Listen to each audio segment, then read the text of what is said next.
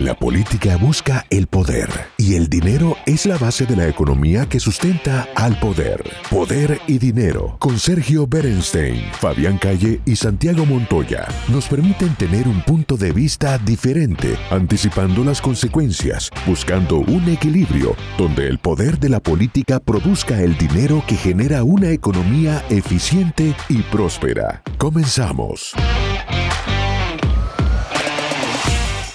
Último tramo de esta jugosa entrevista, vamos a tu libro. No solo porque es tu libro, sino porque creo que es el libro más importante que se ha escrito de relaciones militares entre México eh, y Estados Unidos. ¿Qué, ¿Cuál fue tus, si vos dijeras, lo que te sorprendió cuando, cuando lo concluiste, aquellas cosas, vos sabiendo mucho de México, el hacer el libro que te dijo, ah, en esto esto me sorprendió, en esto estaba equivocado, en esto tenía razón. ¿Cómo te cambió tu, amplio expertise en el tema México en la realización de este libro? Yo diría, y, a lo mejor no fue una gran sorpresa, a lo mejor fue como que una confirmación de una hipótesis que tenía. Y esa hipótesis es que la relación bilateral militar no tenía que ser negativa. A pesar de la, de la historia, y es una historia fuerte e importante, pero, ya tiene más de 150 años. Y, y es curioso que, y esto no se sabe mucho porque hay una falta de, de atención en estas cuestiones por el público en general, la relación de la Marina mexicana con la guardacosta eh, estadounidense y también con la Marina estadounidense por años había sido bastante positiva, pero no, no resaltaba. Todo eh, calladito, pero bien, buena la relación. Pero la, la relación ejército mexicano con el ejército y Fuerza Aérea estadounidense sí era, como decía antes, más formal, más distante, más frío.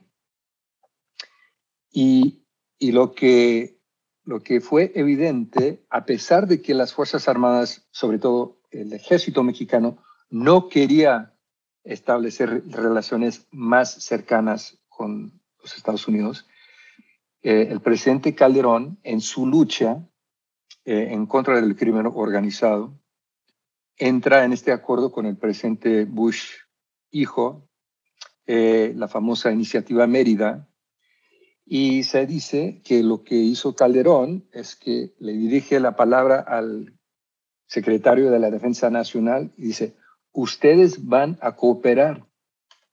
Punto. O sea, fue una orden directa. Entonces, a pesar de que por sí solos no lo hubiesen hecho, fue, fue una orden del, del presidente y ahí empiezan a interactuar más.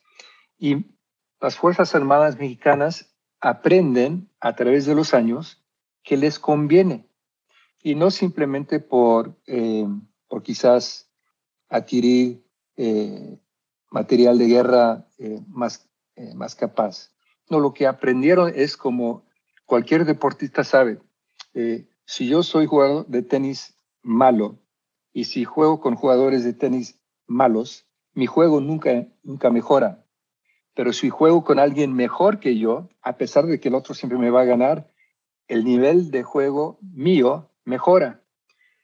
Y los mexicanos se dieron cuenta que al adiestrarse con el ejército americano, que sin entrar en cuestiones políticas, hay que reconocer que es, eh, tiene mucha experiencia y de combate y que la fortaleza de las Fuerzas Armadas eh, estadounidenses es que adiestran muy bien, constantemente, fuertemente, con, con altos niveles de realismo, y por eso hay accidentes, porque reconocen que hay que estar preparados. Entonces, cuando los mexicanos empiezan a, a empezar a adiestrarse con los estadounidenses, mejoran, mejoran en todos los aspectos.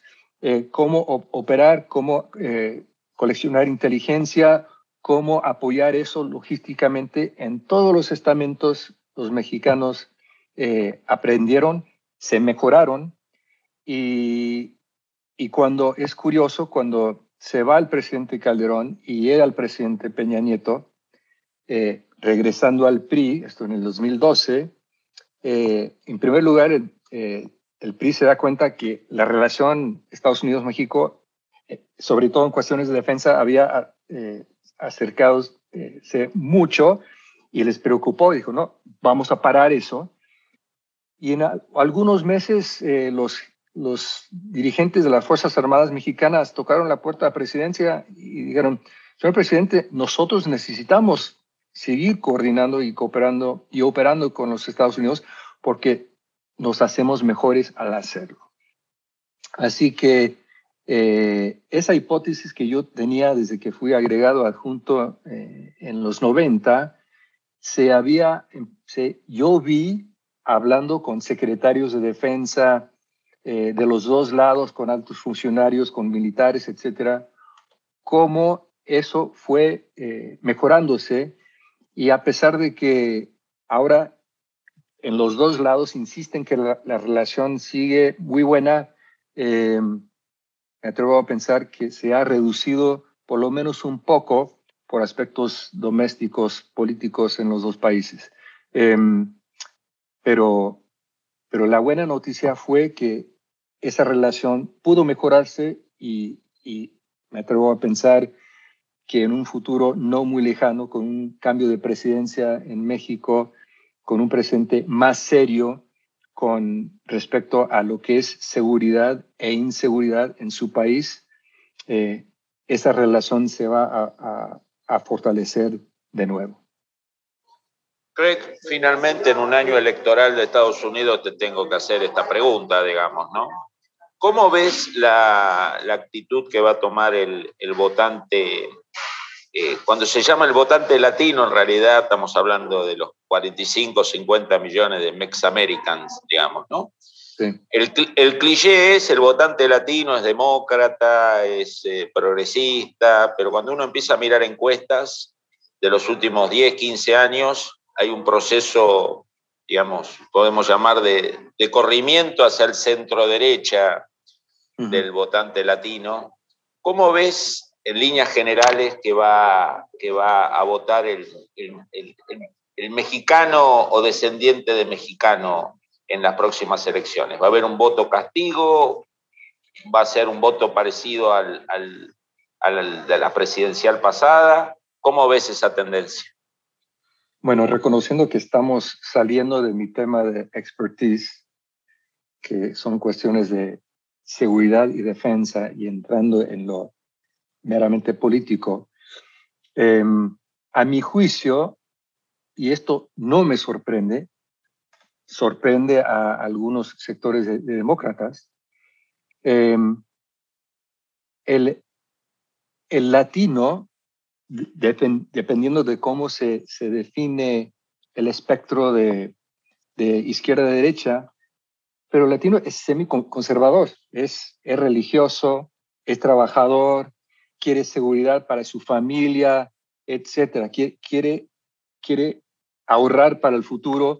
Por eso huyen de países con inseguridad eh, política, económica, eh, de seguridad pública en la calle.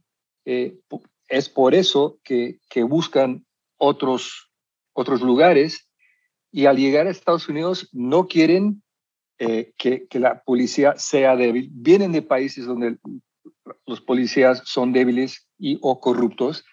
Vienen de países donde hay incerteza económica. Así que el, el, programa de, de, cierto sector del Partido Demócrata, el sector más radical, el sector woke, eh, para usar ese término, que quiere eh, cambiar las reglas normales del juego, pues el votante hispano no, no le interesa eso. Entonces, si tiene la opción de elegir una persona que representa ese futuro versus el partido que ofrece cosas más estables, más conservadoras, menos, eh, menos eh, arriesgadas, pues yo diría que lo que estamos viendo en, en las encuestas pues tiene sentido perfecto. Yo no sé si va a ser un, necesariamente un voto de castigo, pero sí un voto a la, a la normalidad y al, y al, sentido común.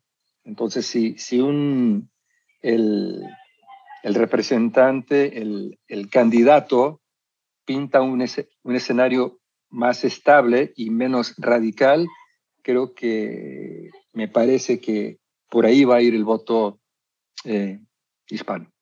El análisis sobre el poder y dinero concluye por hoy. Seguimos con los cálculos y proyecciones para ofrecerles nuevas herramientas que les ayuden a tomar mejores decisiones. Hasta el próximo programa.